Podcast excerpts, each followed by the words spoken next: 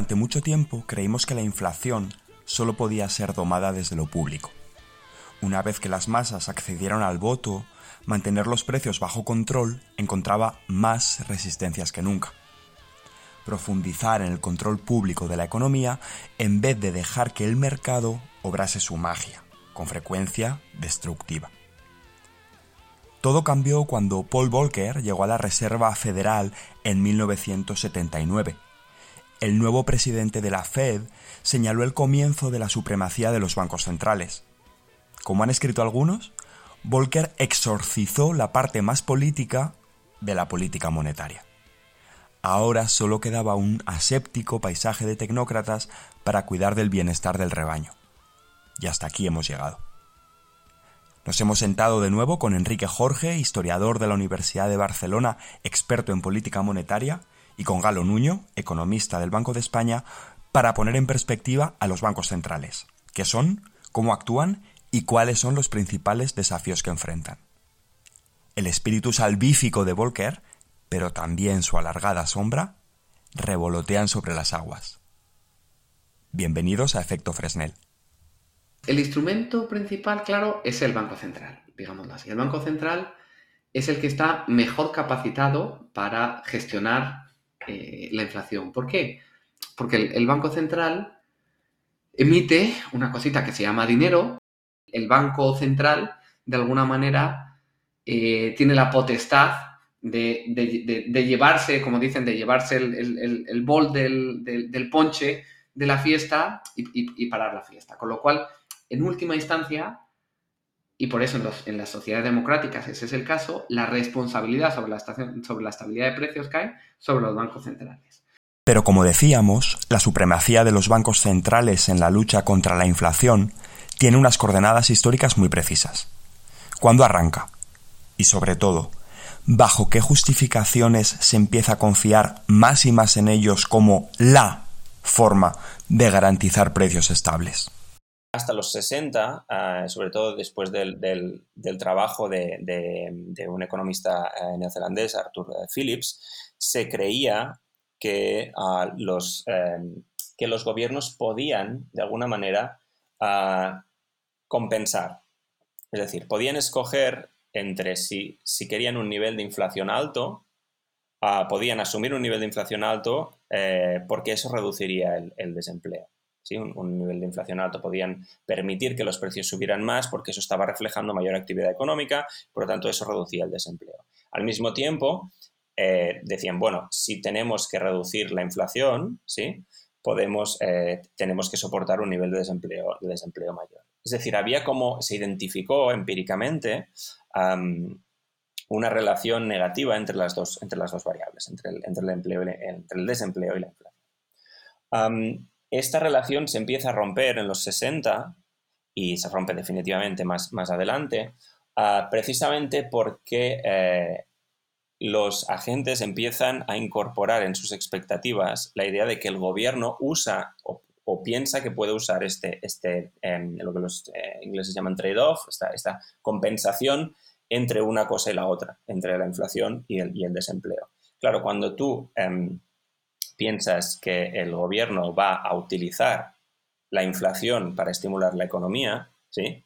cuando tú ya incorporas en, tu, en, tu, en, tu, en, tus predicciones respecto a lo que va a hacer el gobierno esta, cuestión, tú te anticipas a esa cuestión y entonces empiezas a, eh, subir los precios tú antes de que suban, ¿sí? Pues para, para, beneficiarte tú antes, o a pedir incrementos salariales antes de que suban los precios para no perder poder adquisitivo cuando suban los precios, ¿no?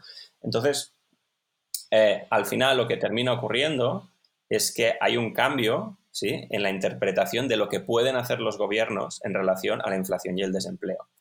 Y es aquí donde hay también entonces un cambio de paradigma y donde aparece el papel, eh, que creo que es uno de, los, una de las grandes, digamos, uno de los grandes cambios en la teoría económica del siglo XX, si no, el más, el más importante, el papel de las expectativas. Si los agentes anticipan lo que va a hacer el gobierno, y por lo tanto, si el gobierno tiene capacidad de hacer, eh, em, eh, sorpresas fiscales, sorpresas inflacionarias como las que hablábamos, al final lo, que vamos a tener es niveles de inflación demasiado altos y permanentes eh, y persistentes en el tiempo. ¿Cuál es la receta? Despolitizar la política monetaria. Es decir, separar al gobierno del, Banco Central, introducir lo que hoy en día llamamos la independencia del Banco Central.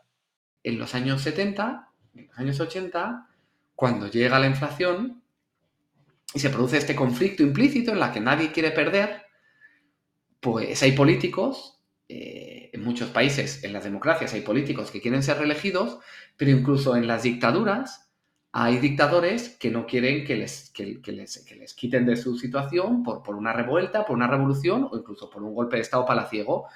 Entonces, básicamente, ante el aumento de la inflación, nadie quiere, los, o sea, la gente entiende en los años 70, igual que ahora, llegan los banqueros centrales y llegan al gobierno y dicen, mira, está subiendo la inflación, tenemos que subir los tipos de interés para controlar la inflación. Pero la gran diferencia es que en los años 70 los, presidentes, los primeros ministros, pues pueden llamar a su ministro, a su banquero central y decirle, mira, me presento a la reelección dentro de seis meses, dentro de un año, tengo elecciones, y si ahora suben los tipos de interés de manera muy agresiva, pues esto va a, generar una recesión, va a caer el crecimiento, la gente se va a ir a la calle, va a perder su empleo, la gente va a estar muy enfadada y no me va a votar. Entonces, yo no te digo que no subas los tipos de interés. Yo te digo que por qué no te esperas un añito a que me reelijan para subir los tipos de interés. Entonces, el gobernador del Banco Central, ministro de Economía, que son gente del partido, que es gente que le ha nombrado el, presidente, porque es gente de su confianza, pues hombre, entienden, pero dicen, hombre, pues, pues ese es el presidente, es el que está a cargo, entonces le vamos a hacer caso. Entonces, ¿qué pasa? Que la inflación dura un añito más, un añito y medio más. Entonces ya la inflación del 4 o del 5, pues ya es del 8. Y cuando llega el momento, la gente que ya lleva dos o tres años con esa inflación, pues ya quiere que en sus sueldos figure una subida que le compense por el poder adquisitivo. Y hace huelga y los, y los trabajadores y los empleados y todo el mundo quiere eso, los empleados públicos. Entonces, ¿qué pasa?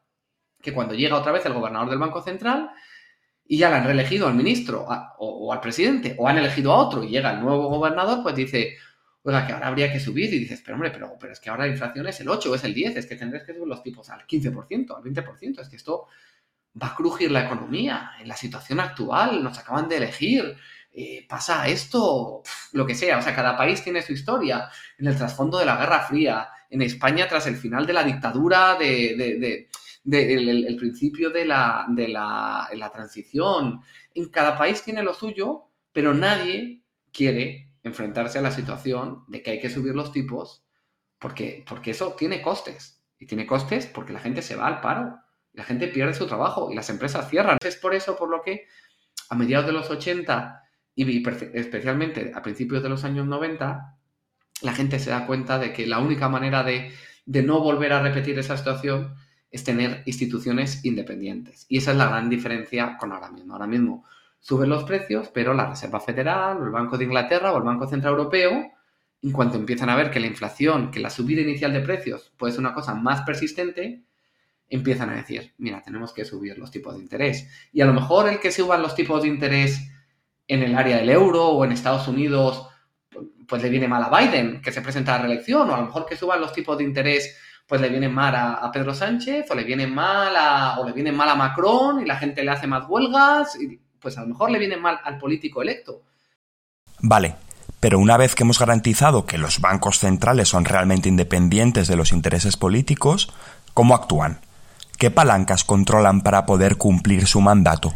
Aunque el Banco Central genera una pequeña parte del dinero, controlando el tipo de interés, afectan a los tipos de intereses de los bancos y al afectar a los tipos de intereses de los bancos, afectan a toda la economía, afectan a la economía a través del tipo de cambio, porque la gente dice, hombre, si yo puedo invertir en el banco A en España o en Alemania y me da este tipo de interés, o en el banco B en Inglaterra o en Estados Unidos y me da otro tipo de interés, pues a lo mejor me merece la pena sacar el dinero de un país a otro y eso afecta a los tipos de, a los tipos de cambio afectan al, tipo de los depósitos y eso modifica el, incentivo de la gente de ahorrar o de consumir. El tipo del crédito, con lo cual, pues determina que la gente quiera pedir una hipoteca pues mira, yo ya no puedo pedir esta hipoteca o ya no puedo pagar una casa tan cara. O incluso si tengo una hipoteca tipo variable, pues tengo que pagar más ahora todos los meses, con lo cual pues ya no me puedo ir de vacaciones. Entonces, mediante el juego con el tipo de interés, el Banco Central realmente tiene unos instrumentos muy reducidos. El Banco Central controla el tipo de interés a un día. Pero simplemente moviendo el tipo de interés con el que los bancos depositan o piden prestado un día, puede afectar a todos los tipos de interés de la economía de una manera indirecta a través del sector privado, a los tipos de cambio, al crédito, al ahorro y, a partir de ahí pues ya afecta a las decisiones de las empresas de invertir, a las decisiones de los hogares de consumir, al empleo y finalmente al, al nivel de precios. Desde principios de 2022, el Banco Central Europeo ha realizado 10 subidas consecutivas de tipos de interés. De hecho, en apenas 14 meses ha pasado del 0 al 4,5%, que es la cota más elevada desde 2001. Pese a las muchas voces en contra, lo cierto es que esta actuación contrasta con uno de los ejemplos más drásticos en el uso de los tipos de interés, el llamado shock de Volcker a principios de los años 80. Una cosa interesante es ver cómo terminó el shock inflacionario en Estados Unidos, ¿no? Eh, con lo que se llamó el, shock de, Volcker, eh, por eh, Paul Volcker, que era el, fue el nombrado gobernador de la Reserva Federal, del Banco Central de Estados Unidos, que eh, pues en el año 80, a partir, a partir de principios de los 80, ah, entró con una, política drástica para reducir la, inflación, ah, subiendo los tipos de interés de la economía norteamericana ah, muy rápido y muy alto. En fin, esto generó una, una, recesión brutal en Estados Unidos, pero además tuvo un efecto muy interesante, dramático, pero muy interesante, que es que generó una crisis de deuda en muchos países que se habían endeudado en dólares particularmente en América, en América Latina, lo que después terminó siendo la década perdida de América Latina. Entonces, esto es interesante porque, eh, claro, hoy en día eh, la reacción de la Reserva Federal en un mundo en el que el dólar sigue siendo la principal moneda internacional, ha sido algo distinta. Es decir, em, las subidas de tipos de interés ya no son tan bruscas, son muy anunciadas, muy anticipadas, es decir, se cree mucho en la idea de anticipar las decisiones para que los mercados se puedan ajustar y los agentes puedan ajustarse antes de que, de que impacte la política y puedan prever un poco hacia dónde irá la política. Pero además, eh, no, es, no, es, solo eso, sino que además eh, por ejemplo, en situaciones de crisis como la, de, la del COVID, pues la Reserva Federal asume un comportamiento distinto al que, al que tomó en los años 80, ¿no? pues abriendo, por ejemplo, líneas de crédito en dólares a muchos bancos centrales eh, del mundo y, abriendo otras facilidades de crédito en un proceso que tiene muchas lecturas, tiene una lectura geopolítica, etcétera, pero al final ah, lo que vemos es que eh, de algún modo como llevábamos muchos años sin inflación y las crisis que estamos viviendo ahora son tan fuertes, eh, los bancos centrales y los gobiernos en relación a la inflación se están tomando las cosas con un poco más de calma. ¿Sí? Eh, bueno, esto tiene, tiene, tiene, consecuencias, pero en cualquier caso creo que es, creo que es, que es, significativo a la hora de, estudiarlo un poco más en el, en el largo plazo. Antes de que el shock de Volcker diese carpetazo a la discusión, muy poca gente creía en el mercado para luchar contra la inflación. La memoria del patrón oro había lanzado desde los años 20 del pasado siglo a políticos y economistas en los brazos del Estado. La política era lo que realmente contaba cuando se trataba de política monetaria. Por eso, cuando llegó la época de los bancos centrales independientes, la política saltó por la ventana, y con ello su relación con los decisores públicos pasó a ser eso que en Facebook se define como It's Complicated. Esto, eh, como decíamos antes, vuelve a entrar en conflicto, sobre todo esto es algo que vimos mucho en la Unión Europea y que, en algunos casos eh, estamos viendo ahora también, vuelve a entrar en conflicto con la naturaleza fundamentalmente política de la política económica. Es decir, al final, ah, pues eh, esto lleva a los bancos centrales hasta cierto punto a tener mandatos, lo que, decimos, lo que, lo que llamamos el mandato del Banco Central, el objetivo principal, mandatos muy eh, estrechos. ¿Sí? Por ejemplo, el Banco Central Europeo ¿no? pues tenía un mandato eh, centrado únicamente en, la, en, mantener este nivel de inflación por debajo, pero cerca del 2%. Claro, llega un punto en el que cuando tienes una crisis de una dimensión eh, como la del 2008, 2009, 2013, etcétera, ¿no? Hasta 2013, claro, esos mandatos restringen mucho la capacidad de los gobiernos de reaccionar. ¿Sí? Ah, entonces, bueno, en fin, eh, se hizo eh, whatever it takes, ¿no? Pero eh, vuelve, vuelve un poco cada vez que hay una crisis de, de este tamaño, y lo hemos vuelto a ver con el COVID y lo hemos vuelto a ver ahora con la, con la inflación que, es producto de la, ¿no? Básicamente de la, de la guerra de, Ucrania.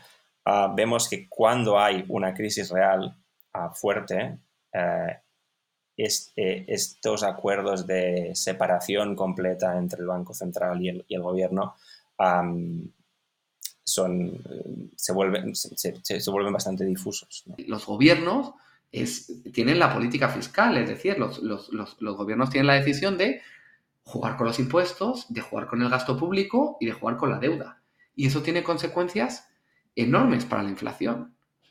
Porque al final, si un gobierno eh, al mismo tiempo que el Banco Central, por ejemplo, está subiendo tipos, el gobierno decidiera, el gobierno de cualquier país, empezar a intentar compensar a la gente, gastando más, gastando más y gastando más, pues eso se traduciría o en niveles de deuda o en niveles de impuestos, pero también puede presionar, puede presionar, con lo cual el propio, el, propio, el propio Banco Central tiene que tener en cuenta la reacción de los, de los tesoros ¿A qué van a hacer? Porque los tesoros pueden facilitar o complicar. Es decir, esto es como si hay una balsa en la que está sacando agua y hay dos personas, pero la otra persona al mismo tiempo está metiendo agua en la balsa, pues obliga a que el que saca agua tenga que sacar agua más rápido, porque hay otro que está actuando en el sentido contrario. Entonces, por eso dicen, ¿por qué los bancos centrales hablan muchas veces sobre lo que hacen los, los gobiernos, sobre la consolidación fiscal y siempre hay un poco esa, pues porque al final eh, los gobiernos eh, pueden dificultar la labor del Banco Central, lo cual hace eh, más complicada la labor del, la labor del, Banco Central y, eso acaba siendo en, prejuicio de los ciudadanos. Por eso, por ejemplo, en la situación actual, los bancos centrales sistemáticamente dicen, hay mucha inflación, ojo gobiernos, la solución de esto no es barra libre de pasta a todo el mundo, la solución de esto es identifica cuáles son los colectivos más afectados introduce medidas para ayudar a esa gente. Pero, si, pero, pero, pero al final, si, si, si se tiene que perder poder adquisitivo y tú ahora sueltas un manguerazo de pasta a todo el mundo, pues básicamente lo que estás es deshaciendo lo que estoy, yo intentando, estoy intentando hacer con los tipos de interés y lo que, va, lo que va a llevar es que voy a tener que o a subir los tipos de interés más o a mantenerlos altos durante más tiempo. Pero, pero de alguna manera tenemos que, que, tenemos que enfriar la economía para evitar la inflación. Durante 2022, expertos y aficionados se llevaron las manos a la cabeza ante algunas de las propuestas que ciertas fuerzas políticas plantearon para hacer frente a la inflación. Vuelve el comunismo, vuelven las colas de racionamiento, vociferaban. Si las limitaciones al papel de los bancos centrales son evidentes, ¿podrían ser los controles de precios una mejor alternativa? Es la medida humanamente más natural pero que históricamente ha demostrado ser la más inefectiva, que es el control de precios. Entonces, eso es ponerle puertas al campo.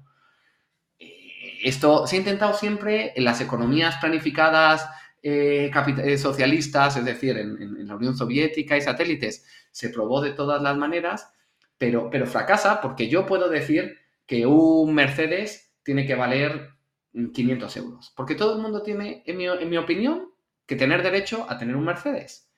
Pero si, pero si el Mercedes cuesta, no tengo ni idea cuánto cuesta un Mercedes, pues si cuesta 50.000 euros, pues seguramente Mercedes gana dinero. Pero si le quitaras todos los beneficios a Mercedes, a lo mejor el coche costaría 30.000. Y si yo lo vendo por 1.000, pues, pues Mercedes no es capaz de producir a ese precio. Con lo cual, pues los Mercedes que se hayan producido, el que tiene la suerte de comprarlo a 1.000, pues es un afortunado.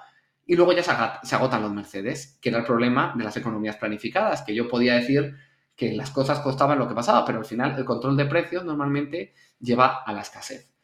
¿Quiere decir que eso que siempre y en toda situación el control de precios es malo? No, seguramente existirán casos patológicos de mercados distorsionados, fuertes monopolios y demás, en los que el control de precios esté justificado. Pocas veces en economía, en la vida o en el carnet de conducir, las respuestas son sí siempre o no nunca.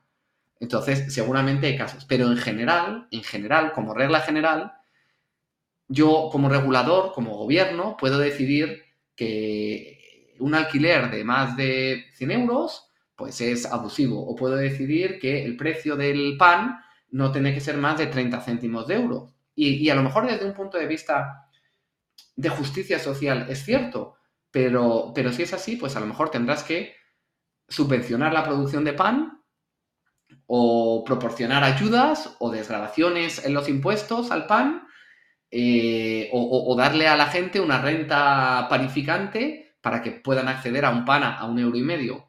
Pero si el coste de, de, producir el pan es X, aunque yo lo ponga a cierto nivel, lo que va a pasar es que la gente que podía vender el pan por encima de, de ese precio, pues lo bajará y la gente que no podía vender el pan por debajo de ese precio, pues ya no puede producir pan. Y eso pasaba mucho en la Revolución Francesa, en la que también eh, hubo un tiempo en el que debido a la inflación que se produjo, eh, se introdujeron controles de precios y linchaban directamente a los panaderos. Llegaban los, los panaderos y decían, mire, yo no puedo producir porque es que el cereal me sale más caro. Entonces llegaba la gente en las calles de París y les linchaban a los panaderos porque eran unos, porque eran unos, unos cerdos especuladores, pero eso no conseguía generar pan. El precio del pan volvió a bajar o se estabilizó cuando se hizo una reforma monetaria en, el, sistema francés que dio estabilidad a la moneda, no, no porque se lincharon muchos panaderos bajo el precio del pan. El problema de que la gasolina la pongas a 10 céntimos es que si en los mercados internacionales la gasolina vale 2 euros y tú la pones a 10 céntimos, la gente lo que va a hacer es coger toda la gasolina que pueda y llevársela a Francia o a Portugal y venderla allí. Y hacer arbitraje básicamente. Y si no, va a hacer acopio de la gasolina para guardarlo porque está a 10 céntimos, a 10 céntimos de euro o, cualquier otra cosa. Pero la solución de decir, ha subido mucho el precio del petróleo, estoy poniendo un caso que es completamente irreal, no es el caso en España, ni mucho menos, pero ha subido mucho el, precio de un bien. Lo que tengo que hacer es limitar el precio del bien porque hay gente que se está haciendo rica con eso y otra gente está perdiendo. No, de nuevo, como decíamos antes, la inflación implica una redistribución y un conflicto entre distintos colectivos. Si la sociedad considera que ese conflicto o esa redistribución no es adecuada, no es adecuada en base a criterios de eficiencia o en base a criterios de equidad, hay instrumentos fiscales, es la responsabilidad, no es la responsabilidad del Banco Central, es la responsabilidad del gobierno hacer esa redistribución. Pero la manera correcta de hacer esa redistribución es mediante impuestos y subvenciones, no mediante límite, controles a los precios, porque los controles a los precios lo que acaban generando son condiciones de arbitraje o de, o de, o de escasez, con lo cual suele ser en la mayor parte de los casos, de nuevo, no digo que en todos, pero en la mayor parte de los casos suele ser una manera subóptima de conseguir eso mismo. Estar atravesando en la actualidad un periodo de precios elevados no debería hacer olvidarnos de que los bancos centrales tienen también que evitar situaciones de estancamiento económico, de baja actividad económica. Ese, de hecho, fue el escenario entre 2008 y 2020, en el contexto de la crisis de deuda europea y luego de la pandemia de COVID. Entonces, ¿cómo actuar cuando vuelva el estancamiento económico? Una asimetría, una asimetría muy peligrosa porque hace que los bancos centrales, cuando hay inflación, siempre puedan subir los tipos de interés. Al 5, al 50, al 500 o al 5000. Pero significa que cuando hay una crisis económica, el COVID, una recesión, lo que sea, yo no puedo bajar los tipos de interés suficiente. pero puede ser que, otra vez dentro de, de uno, de dos, de tres, de cuatro, de cinco, de seis o de diez años, venga otra crisis, venga otra recesión y los bancos centrales tengan que volver a tener esa cara amable, intentar estimular la economía y se encuentran con ese problema. ¿Qué soluciones hay? Pues en, la última, la última, los últimos 15 años fueron un periodo de, tremenda experimentación y se probaron muchas cosas. Se probaron y decir, bueno, yo no puedo bajar los tipos por debajo de cero en el corto plazo, en un día, pero, pero, pero al final los tipos de interés no solo importan un día, importa un mes, a un año, a diez años.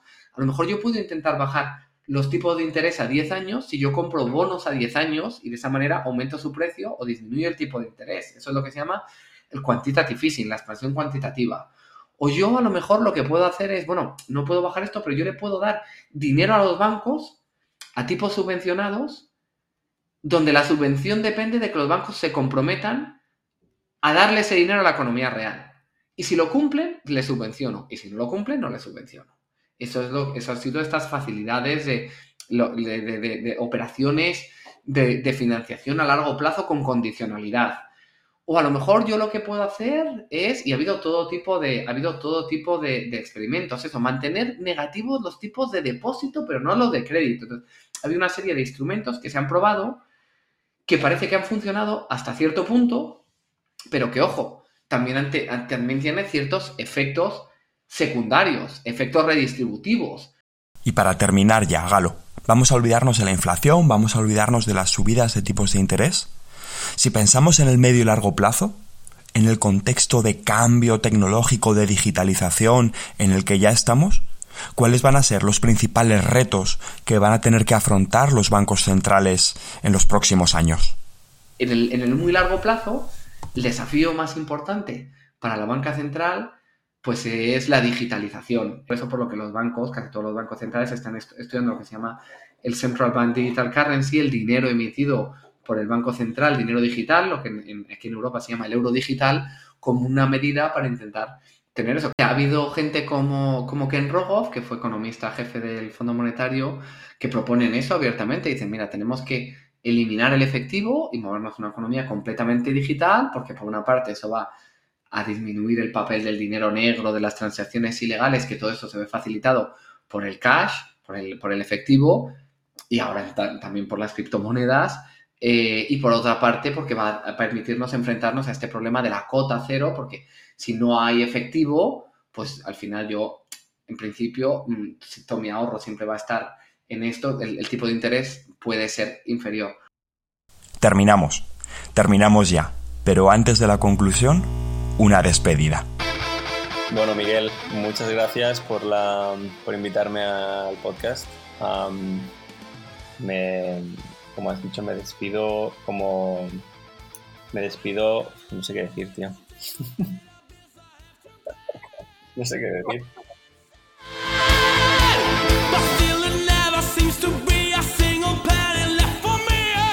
Bueno, esto me despido como entrevistado, como entrevistador, pero no como oyente y, ahí estoy eh, con la oreja pegada al, al Spotify.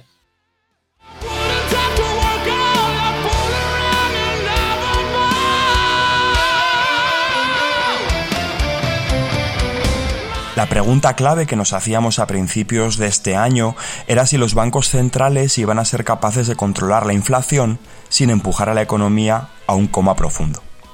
Aunque nunca se ha reducido una inflación de dos dígitos sin provocar una recesión, todo apunta a que ahora estamos ya en la senda adecuada la casta sacerdotal de Frankfurt, de crípticas homilías y ritos ininteligibles, parece haber hecho las cosas bien frente a unas subidas de precios que no habíamos visto desde los años 80. En todo caso, los precios no han bajado, simplemente han dejado de crecer con rapidez.